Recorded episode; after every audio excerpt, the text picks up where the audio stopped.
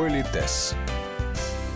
Сегодня в Политесе продолжаем выяснять, как кому обращаться. Вспоминаем, какие формы вежливого обращения существовали в России и что мы имеем на сегодняшний день. У микрофона Татьяна Гусева и наш постоянный эксперт, педагог-консультант, специалист по этикету и протоколу Алена Гиль. Когда у нас в 917 году обращение «господа» было отменено, у нас господ нет, у нас все теперь равны, появились, ну, надо было как-то обращаться друг к другу, у нас появилось слово «товарищи», и граждане. Вот слово «товарищ», коллеги, вот я хотела бы сказать, вот «товарищ» – гениальное слово, на самом деле, гениальное. Понимаете, что такое «товарищ»? Это человек, с которым вы вместе занимаетесь каким-то делом. Вот соратники – это те, с которыми вы ратным делом вместе занимаетесь, и тоже каким-то делом, да? И товарищ – это ближайший помощник в каком-то деле. Более того, например, в царской России была должность товарищ министра иностранных дел – то есть его ближайший помощник. Вот у меня есть ощущение, я вот, простите, позволю, у нас, по-моему, даже вот возвращаются статс-секретари и так далее, то есть какие-то такие вот названия в государевой службе. Есть, и да. вот, возможно, я некорректно уж, простите, великодушно, да, вот это слово «товарищ», то есть ближайший помощник. И по, по сути, вот мы с вами, Татьяна, отчасти товарищи, коллеги, потому что мы обе зарабатываем этим деньги, и товарищи, потому что мы занимаемся одним делом, исследуем глубины и высоты этикета. И в этом смысле товарищ. И, конечно, когда совершилась революция и так далее, то есть все, кто в революционной борьбе, они, наверное, друг другу товарищи. И вот мы вместе строим светлое будущее. Это тоже товарищи. И вот мы все вот были товарищи. Дальше, конечно, если ты идешь по улице, ты товарищ. А вот если ты нарушил правила дорожного движения, знаете, тогда еще милиционер говорит, гражданочка, и вы знаете, у людей еще моего возраста, то есть, когда тебя называют гражданином, это значит, ты что-то сделал, а гражданин – это тот, кто нам не товарищ. Товарищ капитан, что я могу сказать? Я вам не товарищ. Тамбовский волк вам, товарищ.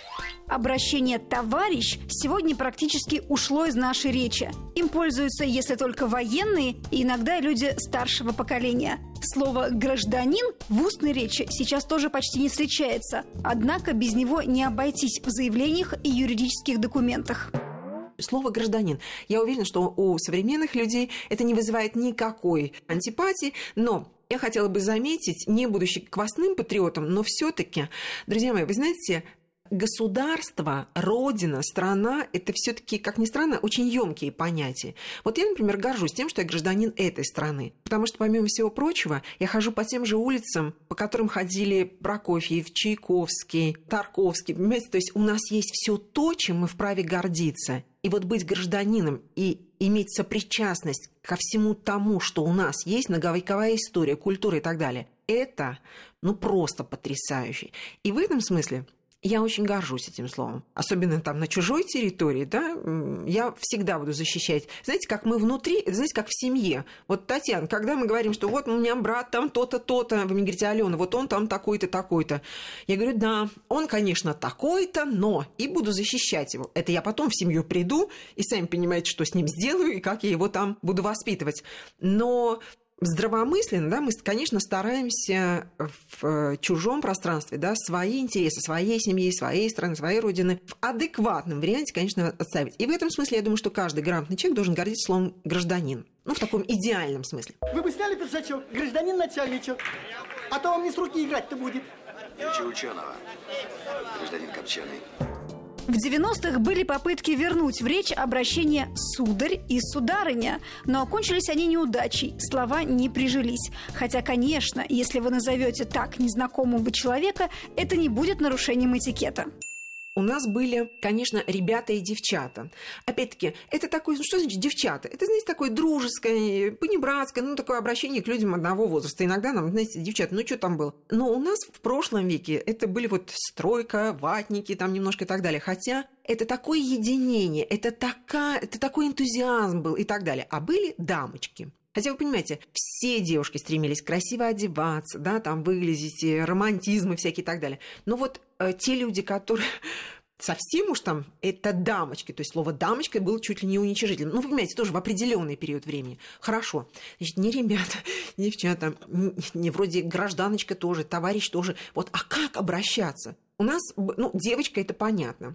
Девушка, ну, до определенного возраста ты девушка, и это абсолютно легитимно. Кстати, позволю себе заметить, что, например, в Институте благородных девиц к барышням, а барышни, ну, это такой тинейджер, мы бы сказали современным языком, к нему уже с 13-14 лет обращались госпожа. Ну, хорошо, девушка, ну, там, 19-20, ну, дальше уже ну, начинается немножко другой период. Вот как обращаться к людям этого возраста?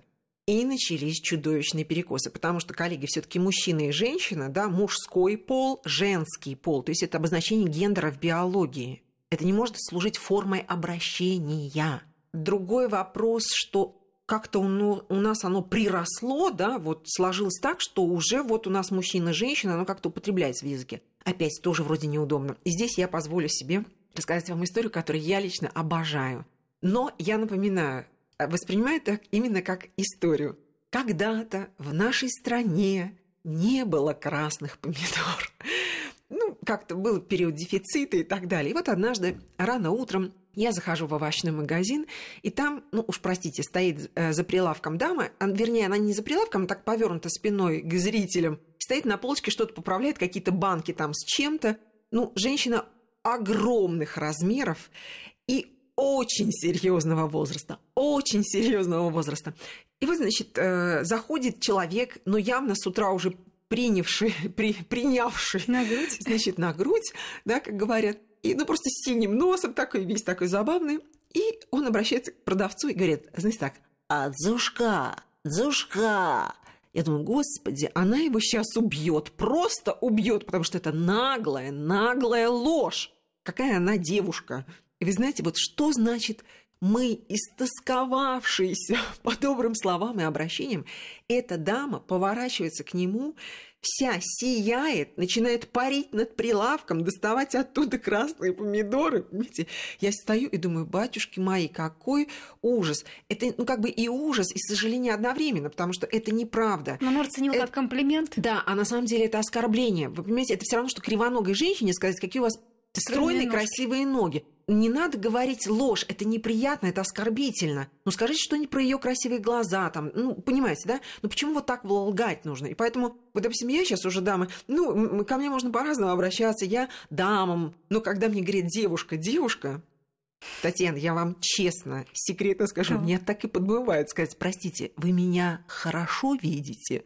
Потому что, ну, я явно уже не девушка, и это уже наглая ложь, и она не очень приятна. То есть, ну, мужчины, может быть, хотят как лучше. Конечно, вот в том-то и дело, что вы знаете, в чем прелесть адекватного и умного человека? В том, что, во-первых, когда мы видим другого человека, надо еще, знаете, все поделить на 16 и умножить на 38, чтобы понять, как обратиться к человеку, чтобы именно в его, того человека, системе координат, как нам кажется, не обидеть его. И мы, когда слышим, вот я слышу обращение к себе, я где-то понимаю, что человек нагло льстит, и ему что-то вот, наверное, какие-то преференции нужны, да? Или человек искренне полагает, что он, говоря мне «девушка, девушка», он делает мне комплимент. И я понимаю, что на него обижаться не надо, он хотел как лучше. Значит, я, будучи ну, вполне адекватным человеком, я к этому отношусь абсолютно нормально. Но вообще-то, вот опять чувствуете, мы замыкаемся в том, что мы не знаем, что говорить. Дальше у нас появились что? У нас появились родственные отношения – то есть, ну, например, сестра. Ну, вы понимаете, братья и сестры – это обращение в религию. Хорошо. Тетя. Простите, у меня есть три племянника. Вот для них я тетя в этом смысле. Но для всех остальных я Алена, Аленочка, Алена Викторовна. Хотя, опять, а как вот мальчику обращаться ну, ко мне, взрослой даме, пришедшей в гости. Он же не может мне сказать Алена. Алена Викторовна маленький тоже человек, наверное. Вот понимаете, это такой вот странный такой вот переходный период. Да, еще хочу заметить. Вы знаете, вот иногда все тоже имеет здравый смысл. Вот когда очень пожилой человек обращается к тебе, сынок, или там доченька, там помоги, или там, там что-то еще. Заметьте, я не дочь этой даме. Но это настолько ласково сказано, это настолько трогательно и понятно, что человек просит о помощи, что нам даже в голову не приходит, почему нам так говорят. Да? Само слово и этот человек, наверное, в силу возраста имеет право к нам так обращаться. Вот в чем гениальность русского языка? В том, что у нас есть огромное количество этих слов, у них у всех есть какое-то социальное, эмоциональное, коммуникативное наполнение, да? И каждый раз, слыша конкретное слово, мы должны внутри вот определить, как мы к этому относимся. Как же нам обращаться друг к другу, если мы не знакомы? Как окликнуть человека, обратить на себя его внимание? Самый простой и вежливый способ – обратиться в безличной форме словами «будьте добры», «простите», «извините». И подробнее об этом в следующие выходные. Политес с Аленой Гиль.